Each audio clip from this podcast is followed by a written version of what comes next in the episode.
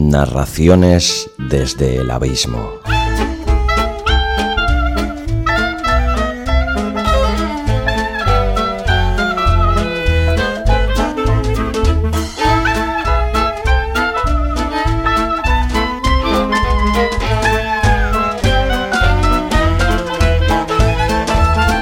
Hola a todos y bienvenidos a este nuevo proyecto que nace preñado de ilusión y trufado de buenas vibraciones.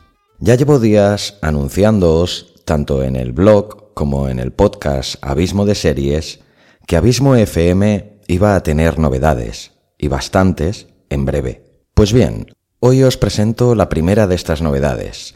Este podcast que estás escuchando, que llega hoy a ti con unas ganas locas de agradar y de ofrecer una oferta algo novedosa en este mundo cada vez más desarrollado y superpoblado del podcasting. Nace con la clara intención y con el afán de atrapar a todas aquellas personas ávidas de, de literatura, con ganas de conocer a nuevos autores, nuevas historias, narrativas distintas y con poco tiempo en sus apresuradas vidas para poderse permitir ese preciado lujo que es coger un libro entre tus manos, abrirlo y olvidarte de, de todo lo demás, perder por completo la noción del tiempo. Seguro que añoras esos momentos, pero ¿te has planteado que a día de hoy existen otras opciones? Esta es una de ellas.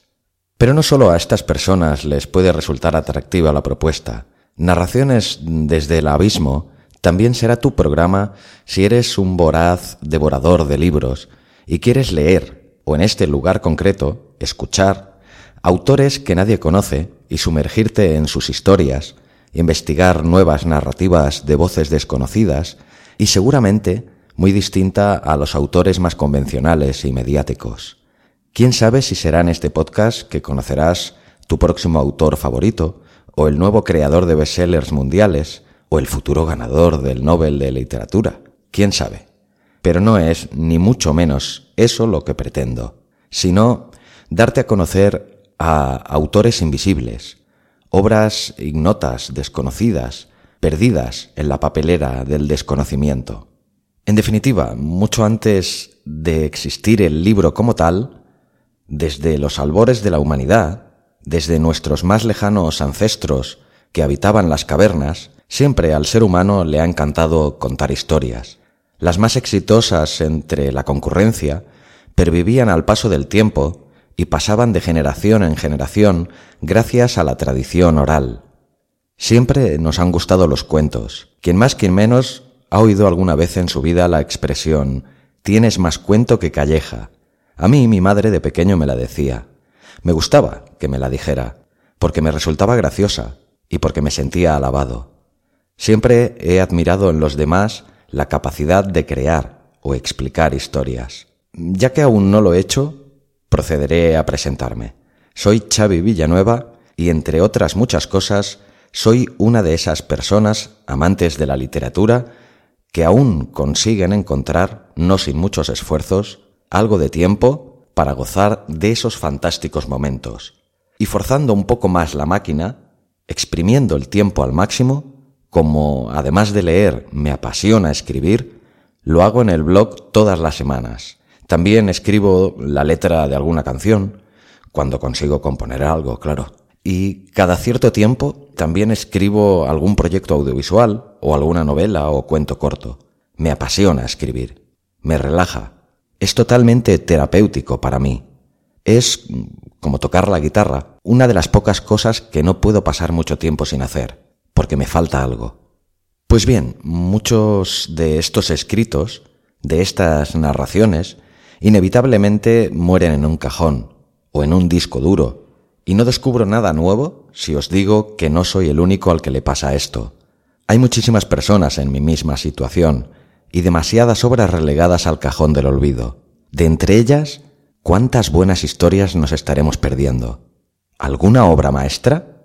Pues bien, este proyecto que hoy empieza pretende ejercer la función de hogar de todas esas obras relegadas al abismo del abandono y la indiferencia y ofrecerles cobijo, cariño y un poquito de atención. Empezaré desempolvando un par de narraciones mías. Primero, porque me apetece que las conozcas. Y segundo, por abrir juego, poner algunas cartas sobre la mesa y dar tiempo a que aparezcan nuevos jugadores. En esto, querido oyente, tu labor es fundamental. Seguro que conoces a alguien, o quizá tú mismo, que tiene un cuento o una novela, o más de una, que nunca han visto la luz, que no han tenido la oportunidad de ser leídas, que languidecen en el pozo sin fondo del ostracismo. Ahora y aquí les ofrezco un refugio, un altavoz, un pequeño rayo de luz sobre tanta oscuridad, un espacio donde ser mostradas y por fin llegar a alguien que las quiera leer, o en este caso escuchar. Y es este podcast que hoy nace, este programa que lleva por nombre Narraciones desde el Abismo. Ayúdame a darlo a conocer y que todo aquel que tenga una narración olvidada o relegada al abismo, si así lo quiere, me la haga llegar a contacto arroba abismofm.com. La leeré con mucho cariño y atención y si cumple las mínimas normas de calidad y es factible, la grabaré y saldrá publicada en este podcast en forma de audiolibro por capítulos. Puede ser tanto un cuento o narración corta, o varios, como una novela que no sea excesivamente larga. No es cuestión de leer aquí los pilares de la tierra. O sí, quién sabe. Si es bueno, todo vale. Lo que no quiero es limitar la temática. Puede ser tanto ficción, novela histórica, drama, comedia, novela negra.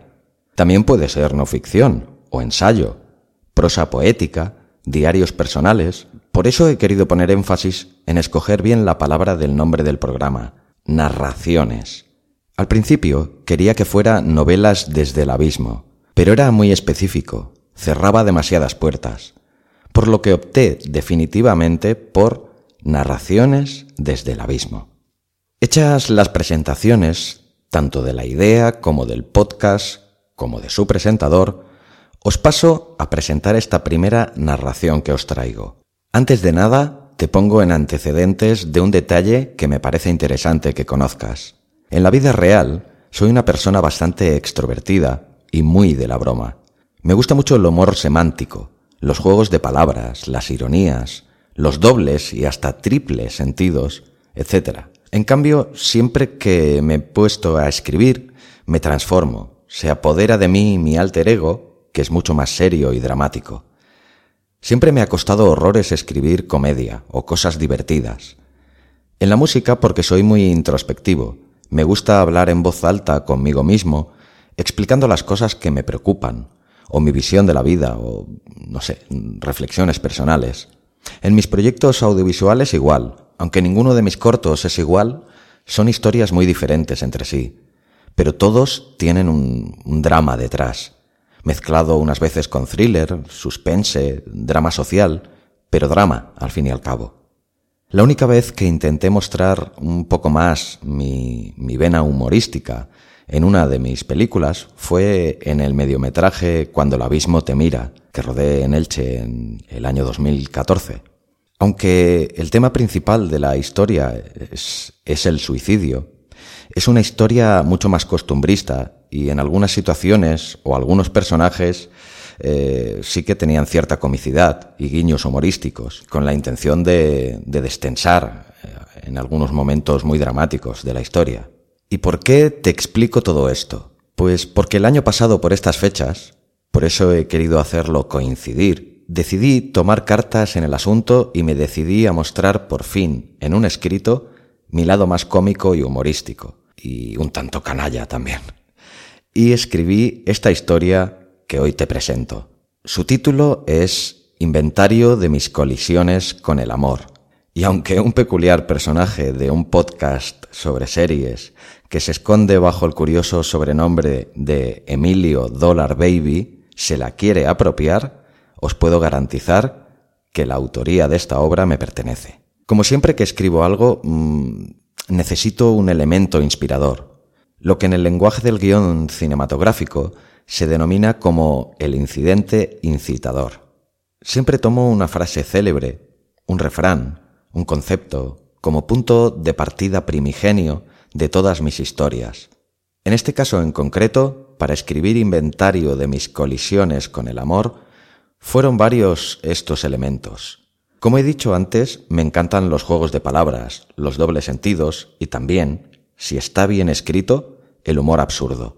De este tipo de humor tengo unos referentes clarísimos que me han hecho pasar momentos divertidísimos con sus historias y que, aunque no pretendía en absoluto emular y ni mucho menos copiar, sí que quería hacer guiños a su estilo particular, ya que en cierta medida son los culpables de que mi sentido del humor sea el que es. Son, en cierto modo, mis maestros.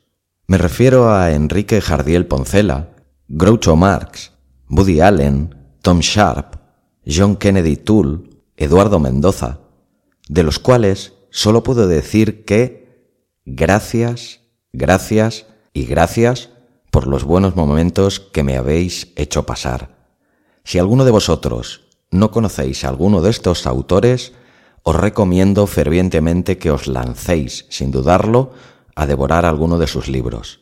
No os arrepentiréis. Pues bien, no pretendía enrollarme mucho y ya lo he hecho, por lo que creo que es momento ya que os deje con esta primera historia de narraciones desde el abismo. Solo anunciaros que estará dividida en cinco capítulos que podréis escuchar a uno por semana tanto en la web de abismofm.com como en iVoox, iTunes y Spreaker, donde te agradecería que dejaras una reseña para el programa y una valoración de cinco estrellas en iTunes o darle al corazoncito en iVoox para ayudarme a difundir el podcast. A ti no te supondrá más de un par de minutos. En cambio a mí me ayudarás, y mucho, a hacer llegar este podcast a más gente. Gracias de antemano por tu colaboración. Y sin más dilación, te dejo ya con la historia de hoy.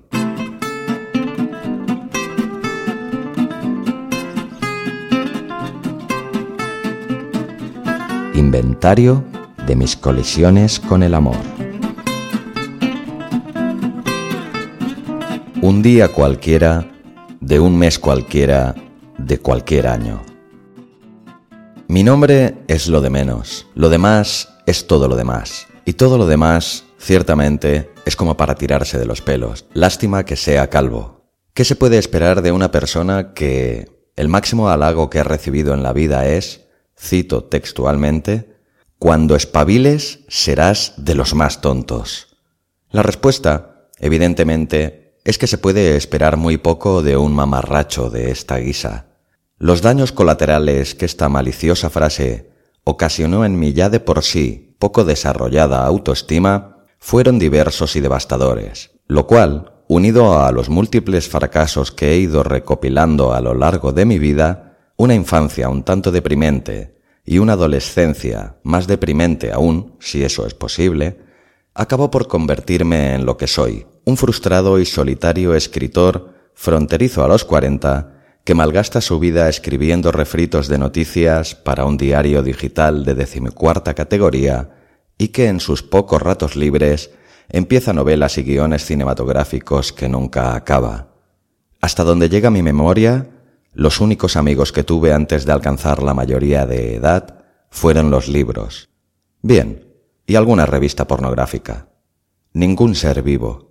Bueno, sí, un gracioso agapornis que teníamos en la cocina y que mi madre tuvo la brillante idea de llamar cascorri. Llegados a este punto, ya que he nombrado a mi madre, creo que debo poneros en antecedentes de la que fue mi situación familiar en aquellos difíciles años.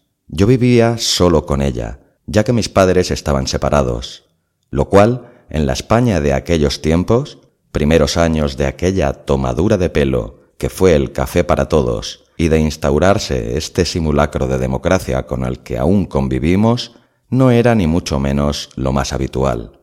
Mi padre abandonó a mi madre cuando yo tan solo contaba cuatro otoños, por lo que mis recuerdos de él son más bien vagos, o quizá el vago soy yo que no los quiero recordar. Eso sí, mi madre se encargó de recordarme todos los santos días que conviví con ella lo indeseable que era y como pude comprobar con el tiempo, realmente lo era, y con creces. De él solo diré que, un buen día, mi madre se enteró que llevaba una doble vida. Tenía otro hijo, mayor que yo, con una decadente cupletista desdentada vecina del Raval que casi le doblaba la edad.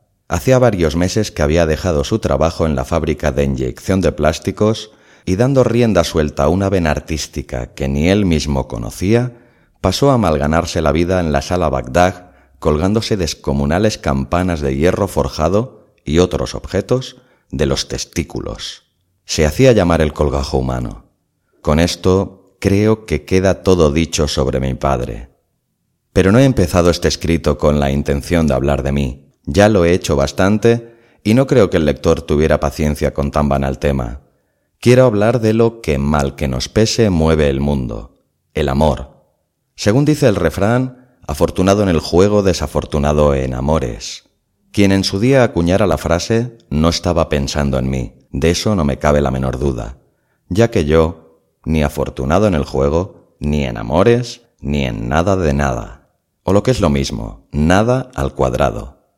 Y así, cuadrado, es como tengo el corazón de mis tímidos y poco fructíferos escarceos con ese maná que no sé de dónde mana, que son las mujeres.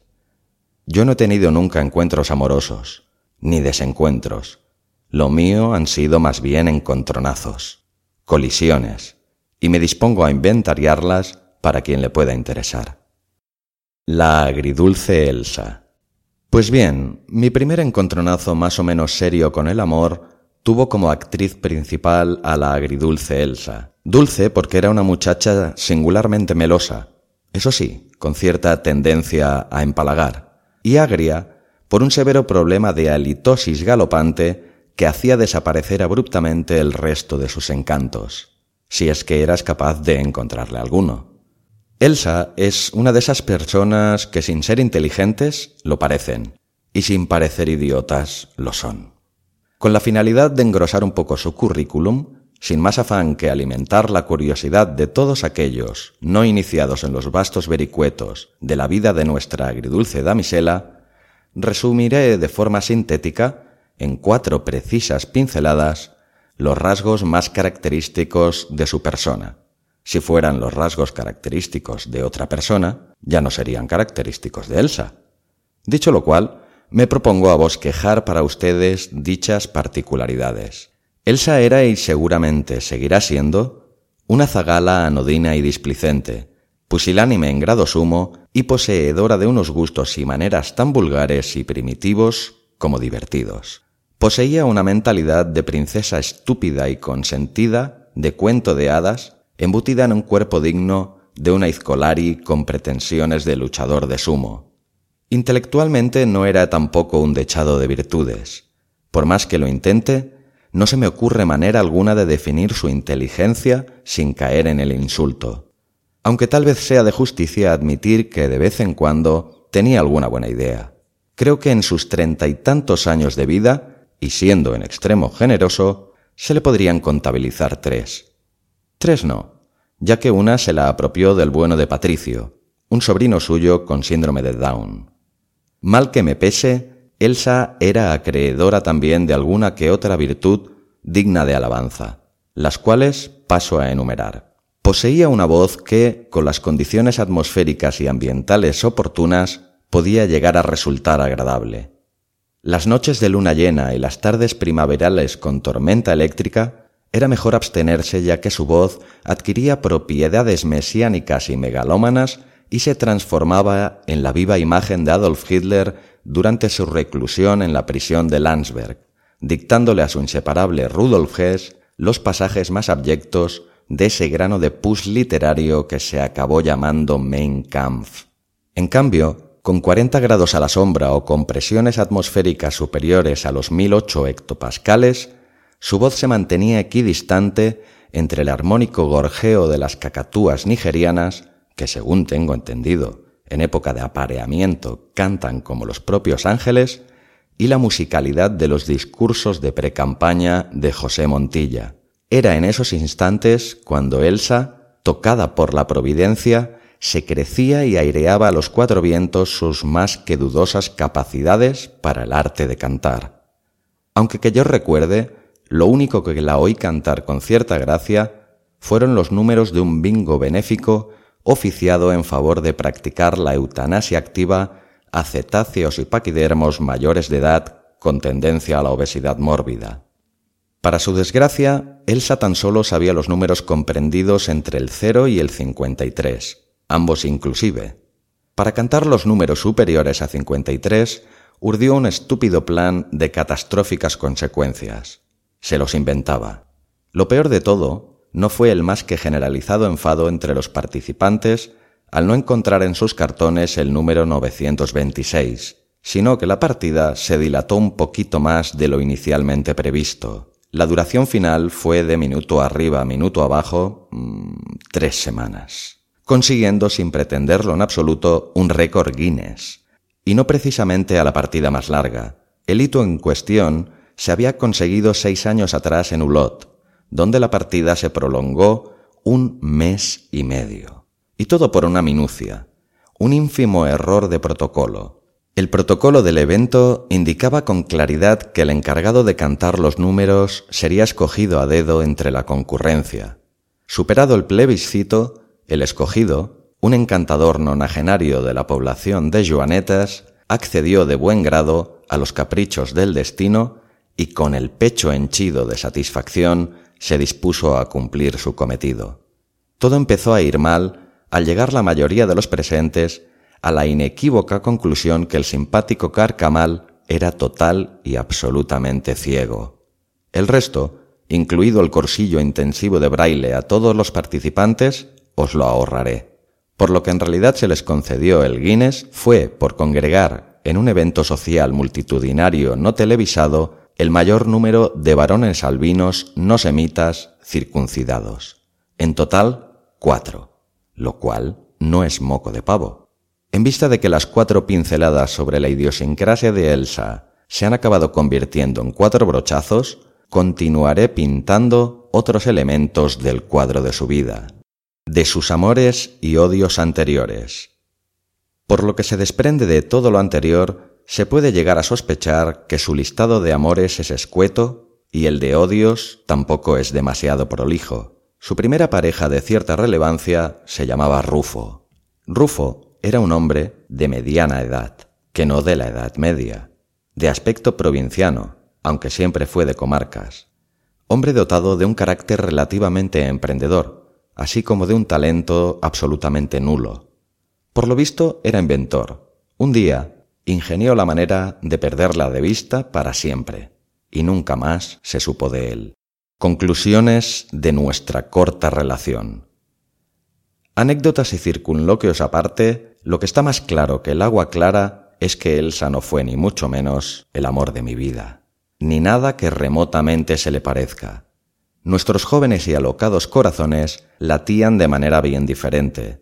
Si los latidos de su corazón emulaban el ritmo belicoso de las composiciones de Wagner, el mío se estremecía al compás de una canción de los mojinos escocíos. No sé si me explico. Avanzándome a la innegable inteligencia del ávido lector, me tomaré la libertad de contestar alguna de las evidentes preguntas que, con toda seguridad, rondarán su mente. Si no era guapa, ni simpática, ni inteligente, debía ser, sin lugar a dudas, una loba en las artes amatorias. La respuesta es, tajantemente, no. Le salía el dinero hasta por las orejas. La respuesta es, vehementemente, tampoco. ¿Sabía tocar la mandolina? La respuesta es, ultraortodoxamente, ¿qué? Lo cual nos conduce irremediablemente a la única pregunta correcta. ¿Tenía Elsa algo que te agradara? Esta vez la respuesta es llanamente sí, tres cosas, las cuales brevemente cito a continuación. Primera, la sensual y sutil forma en que se mordía las uñas, principalmente las de los pies. Segunda, la musicalidad con la que sus delicados labios de pitiminí pronunciaban la palabra zurracapote. Dios bendito, recordarlo aún despierta en mí mis más bajas pasiones. Tercera y última. Una peculiar verruga que habitaba en su espalda y que aunque en primera instancia resultaba repugnante por lo desproporcionado de su tamaño, te acababas rindiendo por completo a su encanto al comprobar que era una réplica exacta y a escala de la Sagrada Familia de Gaudí. Cuando estos tres aspectos de Elsa dejaron de fascinarme, nuestra relación languideció hasta morir en menos de lo que se tarda en decir moscovita. Y no es menos cierto que ambos acabamos agradeciendo dicho desenlace.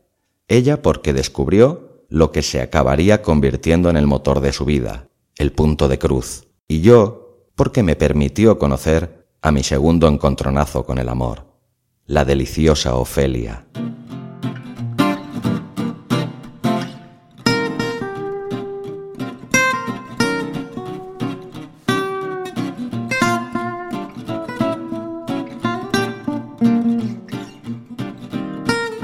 Hola de nuevo a todos. Espero que os haya gustado esta primera entrega de inventario de mis colisiones con el amor y que os haya sacado al menos alguna sonrisa. Si ha sido una carcajada, por favor, házmelo saber. No sé si es necesario hacer esta observación, pero como alguna de las personas que han leído el texto me hicieron la misma pregunta, antes que pueda haber la más mínima duda para los que no me conocéis, os diré que todos los personajes que salen en esta historia no pertenecen a la realidad. No son más que el fruto de mi a veces perversa imaginación y de la inspiración de los genios antes nombrados. Hecha la aclaración, solo me queda que invitarte a que la semana que viene sigas conociendo el curioso inventario de amoríos de este canallesco personaje y anunciarte también que si te suscribes al blog abismofm.com te regalo una copia en PDF y otra en MP3, en formato audiolibro, de inventario de mis colisiones con el amor. Y también otro PDF y otro MP3 de un ebook que he escrito sobre las diferentes plataformas de streaming, Netflix, HBO, Amazon. Recuerda, dos ebooks y dos audiolibros totalmente gratis. Suscríbete ya. abismofm.com Gracias por acompañarme en este primer capítulo de Narraciones desde el Abismo. Te espero con los brazos abiertos la semana que viene. Que tengas una semana fantástica y no olvides que, en un libro, siempre tendrás un buen amigo. Si no eres lector habitual, o no lo has sido nunca, no olvides que ahora puedes escucharlo, aquí. Y, como nunca me cansaré de recomendar la lectura, aprovecharé siempre la última frase del programa para incitaros a que leáis, si nunca lo hacéis, o a que leáis más si lo hacéis muy poco. Y como yo que soy humilde, según cómo no soy quien para tan noble fin, os leeré cada semana una frase célebre de algún personaje de relumbrón, recomendándoos el buen hábito de la lectura y el amor por los libros. Como hoy es el primer día y me siento generoso, te leeré dos. La primera es de Antonio Gala y dice, el libro es una pértiga que permite dar saltos inimaginables en el espacio y en el tiempo, el testigo de la más hermosa carrera de relevos, un infalible e íntimo amigo silencioso. Y la segunda frase es del gran Humberto Eco y dice, el mundo está lleno de libros preciosos que nadie lee. Qué bonita, qué triste y qué cierta. Hasta la semana que viene.